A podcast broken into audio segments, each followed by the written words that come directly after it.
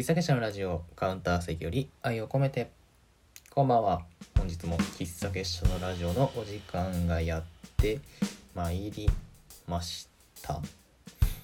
あの基本的に喫茶結社のラジオっていうのはですね毎週金曜日の夜10時に配信させていただいているんですけれども今これを収録しておりますのが、えー金曜日の、えー10時31分。すいません。あの今週は遅れて配信してます。いやもうね言い訳なんですよ。言い訳なんですけどあの今すっごい忙しくって。ね。基本的に喫茶結社の中の寺西はですね喫茶店の人というふうに言っていただけてるんですけどまだねそのお店を持ってるわけではないのでなかなかこう喫茶店一本では食っていけないということでいろんな仕事をしているわけですよ。ある時は、えーインターネットのなんていうんですかウェブエンジニア的なこともしたりとかですね。ある時は、えー紅茶の販売をしていたりとかですね。ある時は、えー和菓子屋さんでお手伝いとかもしてたりとかするわけですよ。でね年末じゃないですか。まあまあどこも忙しいわけですよ。ね。そのうちの一つが特に今もうすっごい繁忙期でちょい忙しくって。でしかもですよ。その中になんか来再来週イベントするとか言っちゃってね。そりゃしんどいよってなるじゃないですかもう。本当にもうねこのスケジュールを組んだ自分を恨めしく思ってますよ全く。そう。今日もすごいし忙しくってまあ朝から出て帰ってきたのがさっきみたいな感じなんですけどさすがにもう特に今日その職仕事がねすっごい忙しくっていこれのタイミングで家帰ってからご飯作ってラジオ収録ってちょっとさすがにきついなって思って泣く泣くというか仕方なくしに、えー外食をしてしまったんですよ。ね。お金ないのにね。あのー職場の裏にご飯屋さん兼居酒屋みたいなお店があってそれは最近見つけて今日も行ってみようかなってまた2回目だったんですけどなんかそこがあのまあビルの2階にあって看板は出てるんだけどなかなかこう見つけづらいところなのかなあれは。でカウンター席があってでテーブル席もいくつかあるみたいで今日なんかは金曜日だったから僕以外のお客さんはみんなお酒飲んでたんですけど。いやまあ僕も飲んでたんだけど。あの そのお店とても素晴らしくって夜でもランチが出てくるんですよ。ランチっていうか定食？でも今日もそのチキンカツ定食っていうのとハイボールをお願いしてハイボールちびちび飲みながらチキンカツをガツガツ食べてたんだけど。そこのお店行っちゃなんだけど大将全然愛想良くないですよ。でご飯も美味しいんだけどそのなんか目が飛び出るほどうわここのご飯すっごい美味しいっていうのとは違うしっていうかチンカツ定食だからそんななんかすごい珍しいものが出てくるわけでもないんだけどなんか美味しいのよね。いや美味しいっていうかなんかなんだろ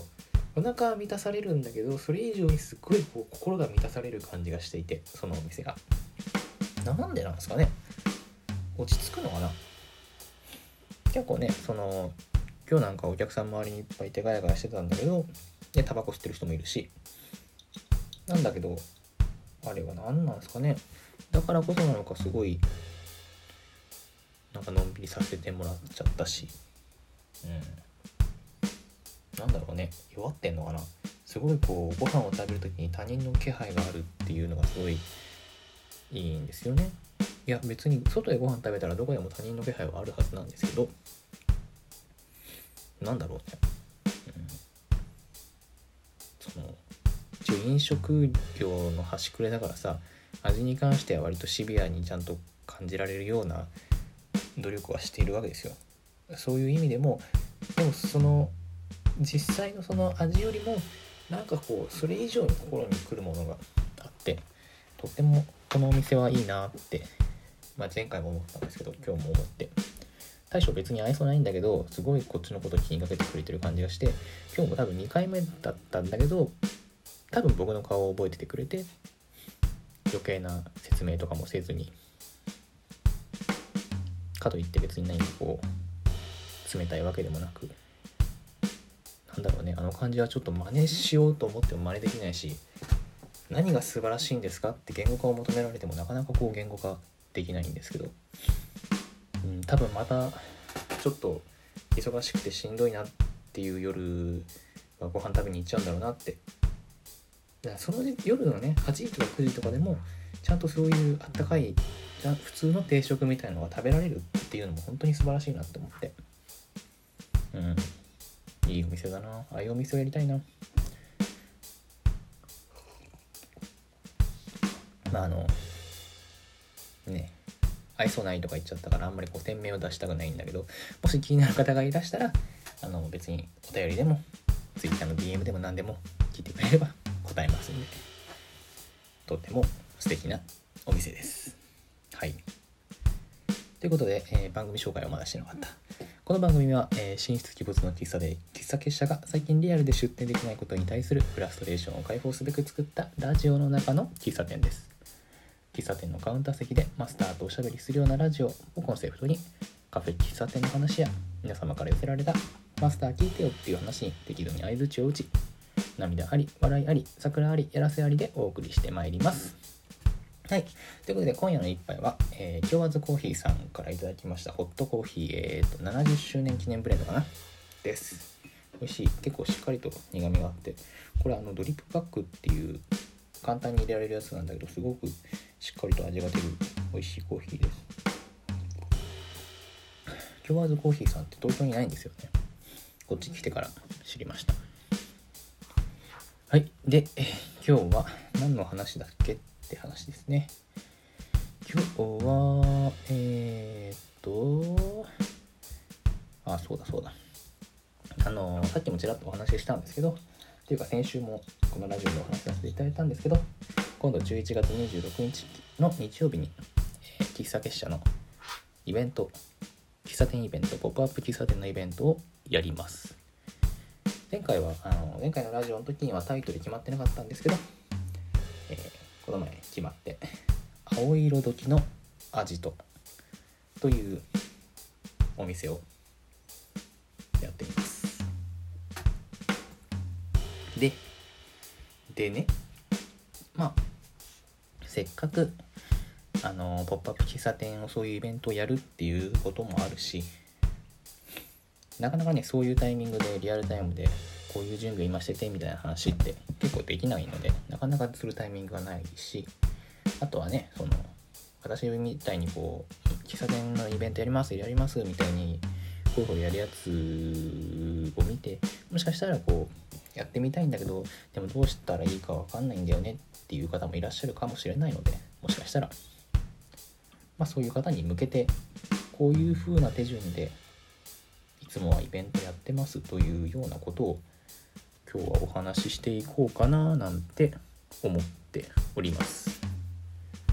はい。つってね喫茶結社という屋号を屋号というか喫茶結社というワードを使い始めてから早1年半ぐらいですか？1年半年？ポップアップ喫茶店という意味ではもっと前からやってるんですけど合計でいくつやってきたのかな今まで。えー、っと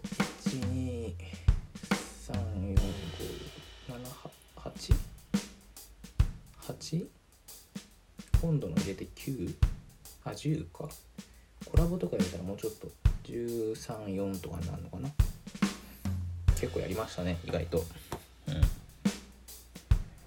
まあ数だけはやってるんですよね。数でまあ足んないんですけどね。まあそう。いろいろねポップアップ喫茶店ってそもそも何ぞやっていうとあのカフェの一角とかレンタルキッチンスペースとかレンタルカフェスペースをお借りしたりとかしてまあ1日限定なり3日限定なり1ヶ月限定なり期間限定でお店を出すのをポップアップ喫茶店と私は定義しているんですけど、まあ、そういうふうにね数だけはいろいろやってきた喫茶結社寺西でございますので私の場合はどういうふうにいつもやってるのかなというところを、えー、11月29日の青色時のラジオのああこれいつも間違えるんですよね。青色時のラジオって言っちゃうんですよこれ。アジトなんですよね。青色時のアジト。多分ね間違えてる人いると思うんだよね。私が間違えてるくらいだから。何の話だっけ？えー、っとそう。青色時のアジトの話に絡めてやっていきます。なんだっけ、まあ、最初にポップアップ喫茶でもやろうって思って最初にまずすること何っていう話なんですけどこと私の場合はあの最初に場所と場所を確保することが多いですかね。場所っていうのはその例えばレンタルカフェスペース。何日に予約。ここまでです。予約するとこまでを最初にやることが多いです。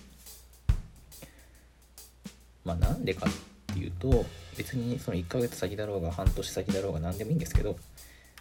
締め切りがそこって決まってるとちょっとやる気出るじゃないですか。てかむしろ僕それじゃないとこう締め切りがないとできないし締め切りがあってもやらないんですけど夏休みの宿題は8月31日にやるようなタイプの人間なので本当にでもまあでもそれでもやっぱり締め切りがあるとちょっとやる気が出るっていう部分があるんですよね。だからまずは場所を確保しちゃいます。予約しちゃいます。でもう予約するところまでは余計なこと考えたくないんで迷っちゃったりとかするじゃないですかちょっと考えたりとかすると。どうなのかな？やっぱ不安だなとか思っちゃったりもするじゃないですか。なんでもうあこの日空いてるとか。例えば日曜日空いてるし誰か来るかもしれないとかね。土曜日とか金曜日夜とか人が来やすいかもっていう日に物件あのスペースのレンタルスペースの予約空きカレンダーみたいのを見てお空いてるってなったらもうその後は無心でメ申し込みメールを打つんですよ。無心で。余計なことを考えない。でもあの申し込みメール受付完了しましたっていうメールを受け取ってそこで初めて我に返ればいいんです。あやべってなればいいんですよ。ね。まあ行き当たりばったりな感じはするんですけどね。まあでも勢いは大切なんでね。でまあそうまあ無心でとは言いましたけどそういう風にやるためにはそもそもそのレンタルスペースとかポップアップ喫茶店が出せる場所を知っておかなければいけないのでまずこの工程のそれよりも前に探しておく。ここならできるかなとかここ安いなとか。で探し方は簡単でもう Google の検索バーのところに喫茶店レンタルとかカフェレンタルスペースとか打ち込むとバーって出てくるんでそこからなんかおしゃれそうなところをポチってこう選んでしまえばいいんですよ。あでもそのあんまり適当に場所を選べばいいってもんでもなくて必ずその選ぶ前には下見に行くことが、まあ、特に私は下見に行くことが大切っていうかそれは絶対にやってるんですけどあの普通中でねこうキッチンとか使うから道具が何があるかとか全然場所によって違うしそもそもそのキッチンスペースがどれぐらい広いのか狭いのかとかねオーブンは使えるのかどうかとかねそういうのって結構知っておかないと準備も難しくなっちゃうので必ず下見は行ってます。下見だけじゃなくて私はその周りにあるスーパーも何軒か見てってもし何かあってもこのスーパーならこれが売ってるから大丈夫と。もしすごい大変な失敗をしてもこのスーパーでこれを買ってくればなんとかなるみたいな。そういうこう安全策をたくさん作って安心感を得ています。今回のその葵の時のアジト新大宮広場というあれは北大路の方なのかな？やるんですけど京都ですね。京都市内の北の方でやるんですけどあのここももう随分前に下見をしてて下見自体はもう3月ぐらい4月ぐらいにしててまあその時は別のイベントで使う予定だったんだけど、まあ、それが流れちゃってで9月に糸電話さんと、えー、迷子の星座というイベントをやらせてもらったんですけどまあそういうのがあったから今回もスムーズにできたという面があるので下見というのはやっておいた方がいいですよなんかちょっとビビるんですけどね最初は下見ってでもなんか割とこういろんなとこ下見してきましたけど割とこう30分ぐらいでパーって見て、ありがとうございましたっつって帰る。まあ、10分の時もあったら10分ぐらいでパーって見て、ありがとうございましたっつって帰れば、そこでなんか別に引き止められることもないし、うちの店使ってくださいよなんて言われたこともないので、言うほど怖くないです。やってみると怖くないです。で、次。場所と、場所っていうかまあね、場所を予約したからだから、そのもう、どこでやるかといつやるかっていうのは決まったら、今度コンセプトを決めるんですよ。私の場合は。こっから急に必死になるんですよね。やーべえ、もう場所決めちゃったよっ、つって。もうどうしよう、みたいな。いや今回のね、青色時のアジトもさ、その突然予定が空いたから空いたんですよ。今月の頭ぐらいに11月の頭ぐらいに。あ29日が空いたと。空いたからあこの日空いた。よしとりあえず申し込んどこうって思って、まあ、無心で 場所を確保したんですね。でそこで確保したところでさあどうしようっつって。場所は用意したけどコンセプトどうしようかなっつってここで必死になって、考えるというのも まあいつものことなんですけど、まあ、コンセプトってねいう言い方をするとなんかすごい頭良さそうな感じしますけど。でもそのまあやりたい料理があるとかね。例えばカレーを作りたいんだとかだったら別にそれでも全然カレーを作る店っていうコンセプトですっていうのもいいのかなって思うんですけど。あとはあれですね。場所が決まってると案外その場所から結構着想しやすいというか考えやすい面があって例えばそのレンタル予約したレンタルカフェスペースが結構人通りの多いとこに面してるのかとか逆にすごい住宅街の外れの方にあるとか路地裏にあるとか店内の内装があったかい木のぬくもりが感じられるような内装なのかそれともちょっとコンクリっぽいモダンな感じなのかこれだけでも全然雰囲気違うしそこから結構じゃあこういうお店の雰囲気だったらこういう雰囲気のカフェやってみたいなとかそういう風な発想もしやすいんですよね。例えば私の場合だったら昔あのやったところの雰囲気に引きずられてコーヒー占いの館っつってコーヒー占いをやったことがあるんですけどちょうどあの青色時のあのメインビジュアルっていうか青色時のアジトの告知ノートの一番上のトップ画像の背景になってる写真のところがそこなんですけどそこは割と私の中では何て言うんですかね一つの理想的なお店空間で新宿のねアストーリー東京さんっていう雑貨屋さん中にバーがあったところなんですけどもうなくなっちゃったんですけどね。そこが本当に雰囲気も内装もとっても素敵なところでちょっとなんかアンダーグラウンドな怪しげな感じなんですけど、まあ、だからこそそういう雰囲気だからちょっとこの怪しげな感じを生かしたいなって思ってコーヒー占いとかねちょっと怪しそうなことをやりたいって思ったりとか結構割とまあそこまで極端なことはないそこな極端な内装のお店もあんまり多くないとは思うんですけどそういうところからも結構コンセプトって決めやすいのかなって思ったりもしております。あとはねそう普段からこういうことをやりたいなってなんかメモとか取っとくとねコンセプトを考える時にそれがそのまま使えるわけじゃないんですけどなんかいろいろこう結びついて使えやす使えたりとかするんでそれも結構おすすめですかね。で今回に関して言えばまあその実際にお店をあ今現在の理想自分の理想のお店を今現在の力量で実際にやってみるっていうのはまあ、あの先週もお話しした通り世界文化アカデミーの授業で受けた、えー、小野先生の授業の言葉から、えー、着想をしているんだけどその中身っていうんですか？青色時のアジトそのもののコンセプトである、杯のこ一杯の言葉よりあ失礼、えー、間違えた。えー、っとどんな言葉よりも一杯のコーヒーが必要な夜に、えー、暗躍する喫茶店というコンセプトはこれは結構ずっと前から言ってたことでもあるし何ていうんですかねこういうお店がいいなみたいな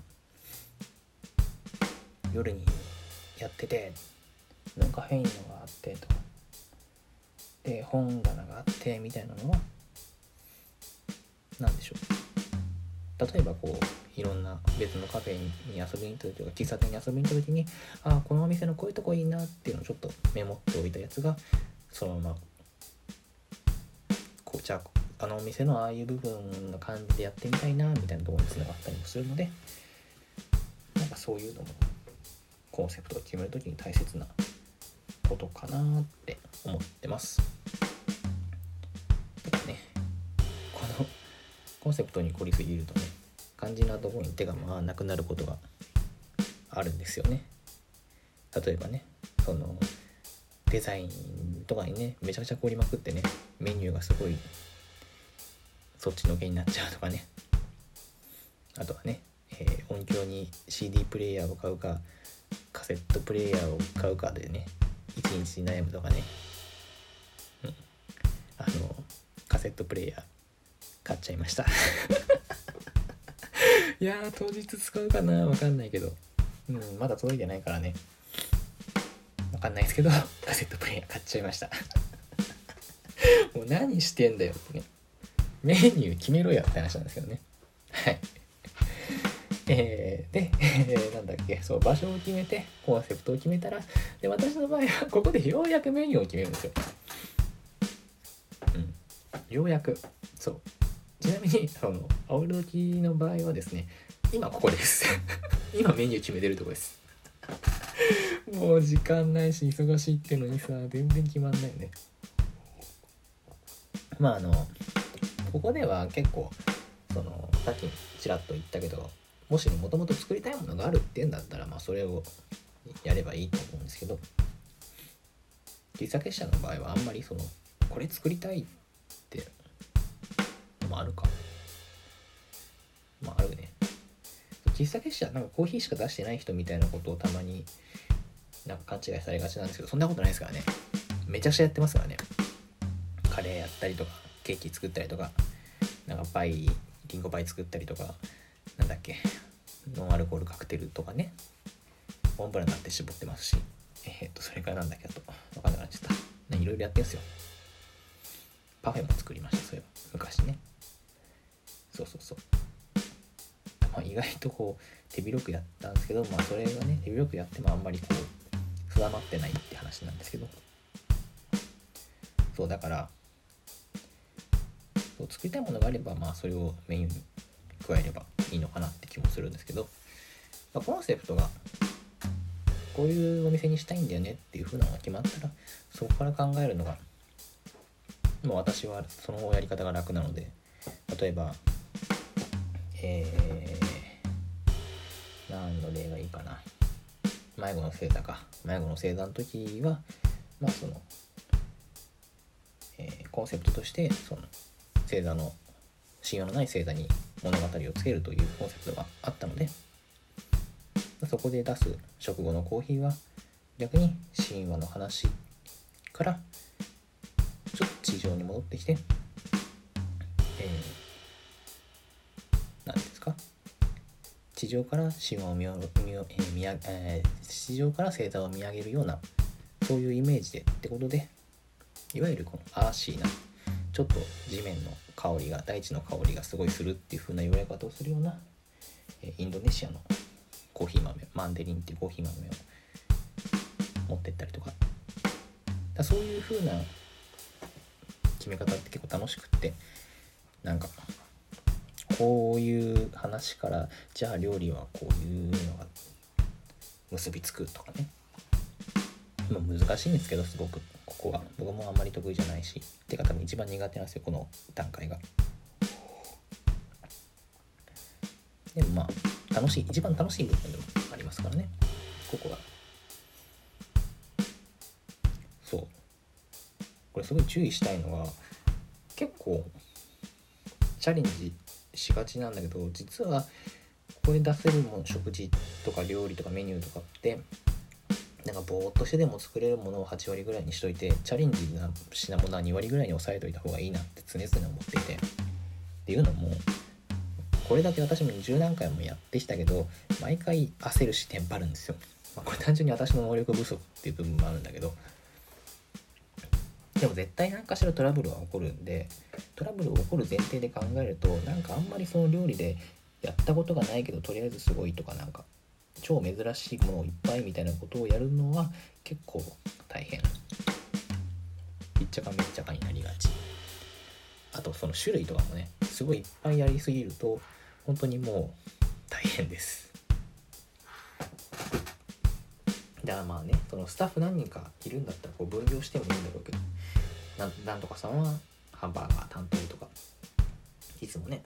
その喫茶結社糸電話でやるときはその糸電話さんは料理おかしい喫茶結社はドリンクみたいなそういう分業をしていたりとかもしてね。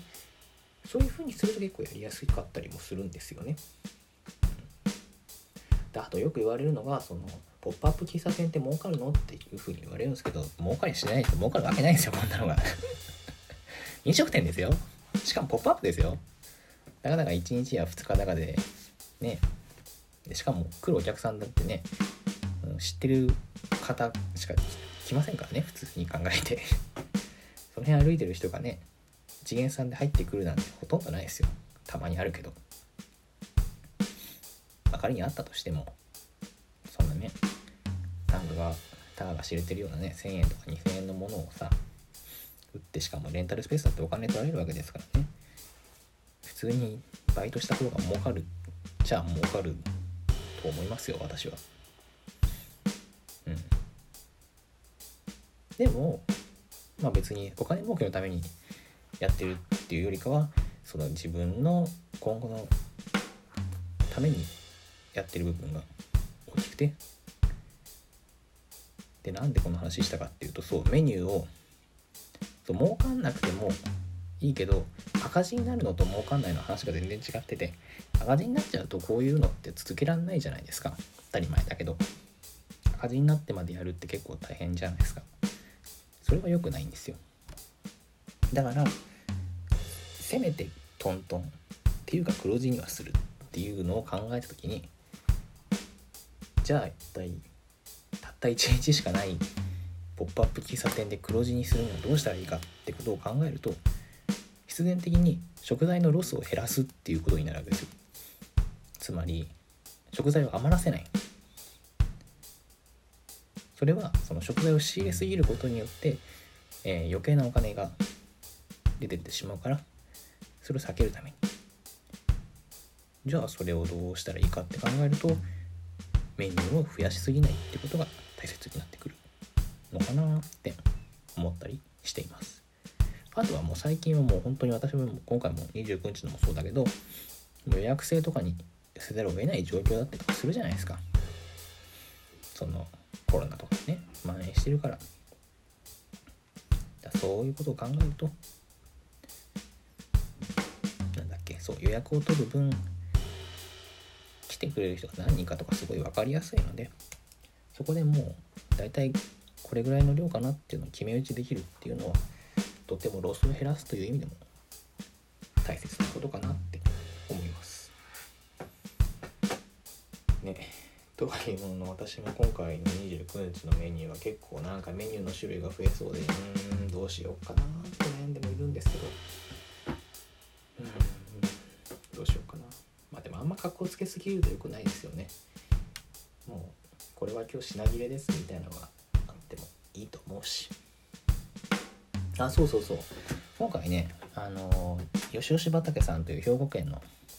農家の農家兼デザイナーのとても素敵なクセショさんという方がいらっしゃるんですけど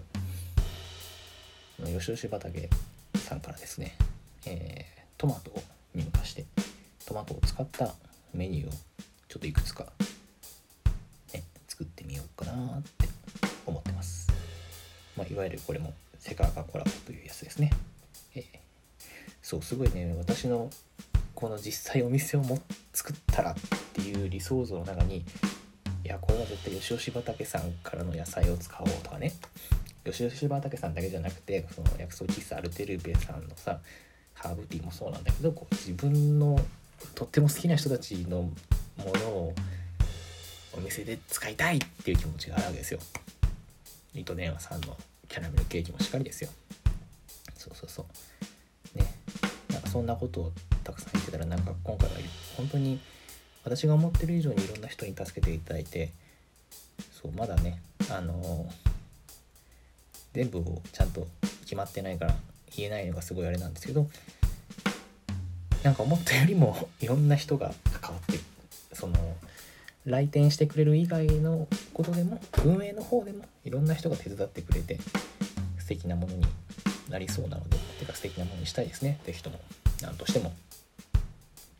だこういう形でそのまま実店舗を持った時にもいろんな人と関わりながらやっていけたら楽しいんだろうななんて思ってます。はい。そう。ということでえー、まあ場所を決めてコンセプトを決めて、まあ、メニューを決める。メニューはあんまりいっぱいや作んなくて自分が作れるものをでちょっとだけチャレンジすると。っていう感じですかね。まあこれが今ね青色時のアジトではまだここです。ここまでしか行ってないということでね。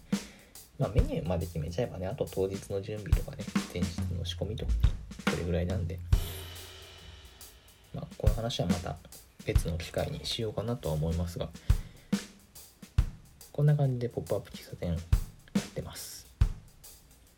簡単そうに聞こえたらいいなと思ってましたけどあんまり簡単そうに聞こえないのかな。簡単ですよ、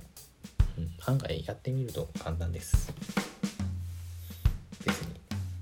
誰でもできるとできる、うん、誰でもできるてかみんなにやってほしいな。僕は自分のポップアップ喫茶店はやるけど人のポップアップ喫茶店に行くのが大好きなので喫茶店だけじゃなくてもいいんですけど。是非ねそういう活動が増えてくれたら私も楽しいななんて思ってます。さて最後に、えーと、青色時のアジトの話をちょっとだけまたしとこうかな。あの今回ゲスト店員さんというのをお迎えすることになっておりましたがまああの先週先週言ったかな、えー、薬草喫茶アルテルベさんの古川さんという方ですね。前半第1部第2部で、えー、ゲスト店員としてまあ、私の、えー、お店を手伝ってくださいます。ハーブティーとかもねなんかいろいろ用意してくださるとのことなのでこれはお楽しみにしていってほしいのと、えー、後半3部4部はですね、え、喫茶山田さんというこちらも、え架空の喫茶店とのことですが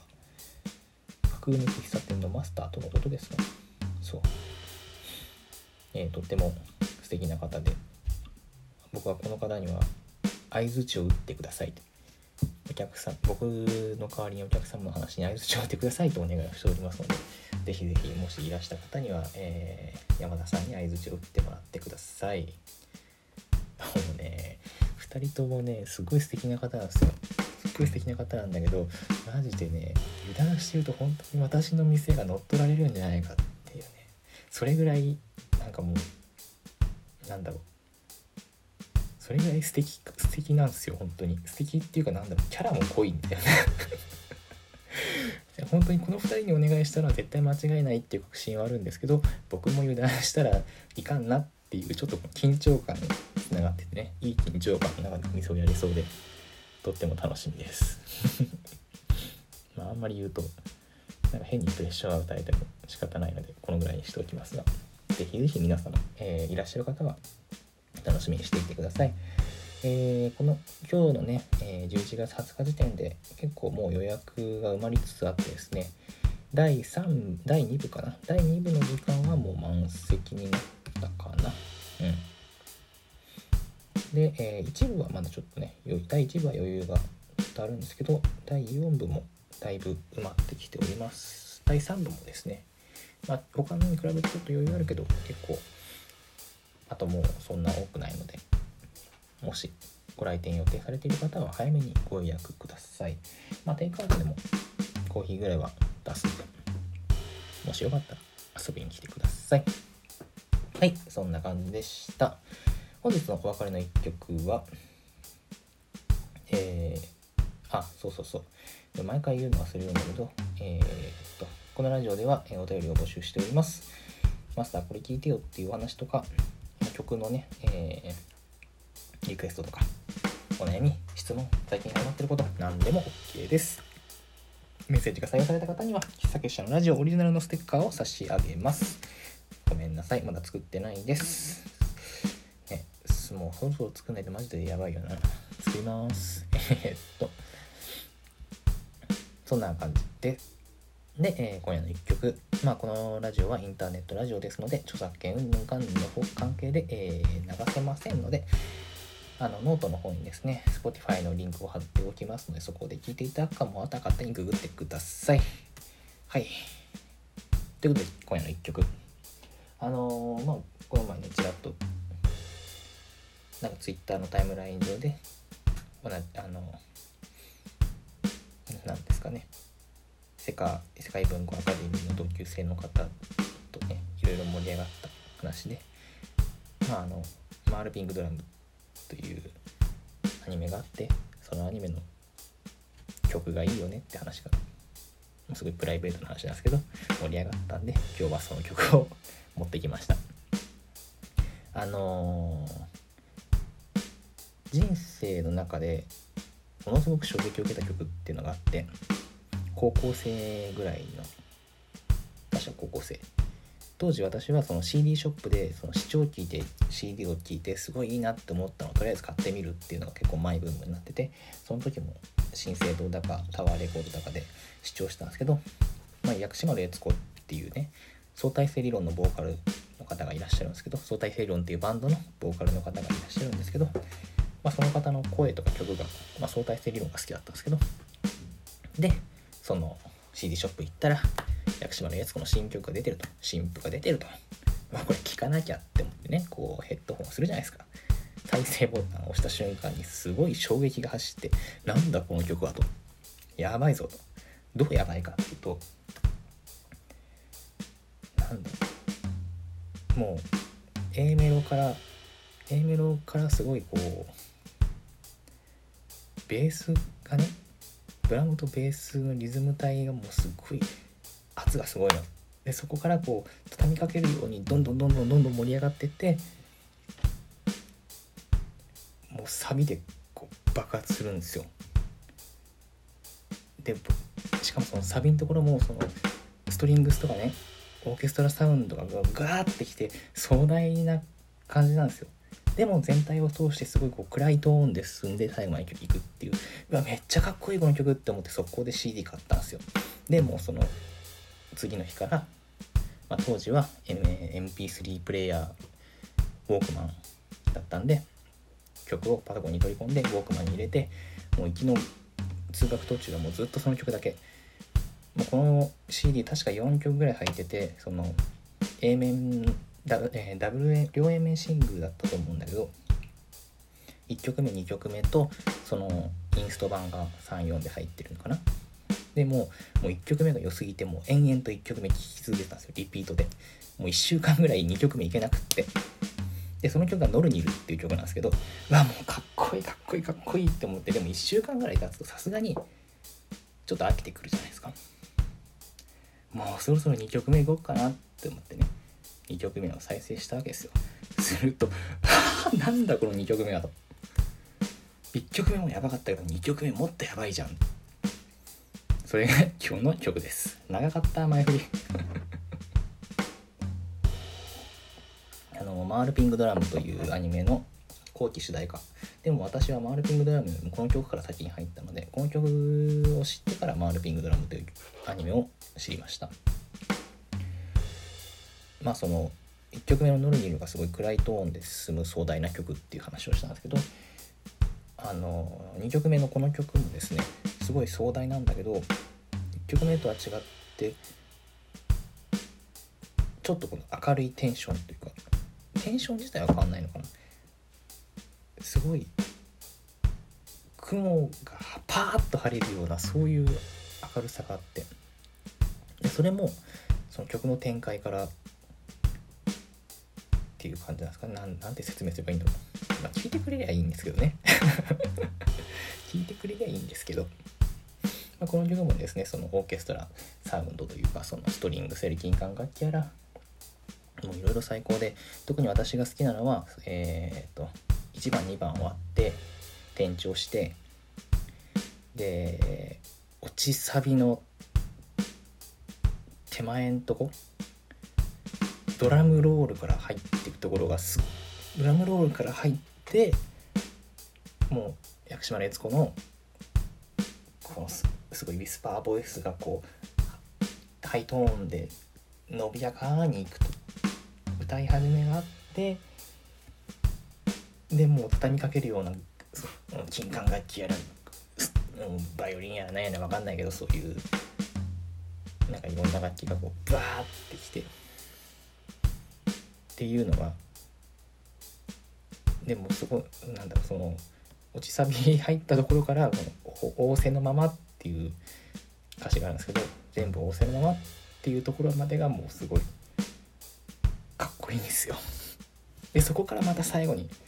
一番盛り上がる落ちサビがガッときて曲が終わるっていうもう聞いて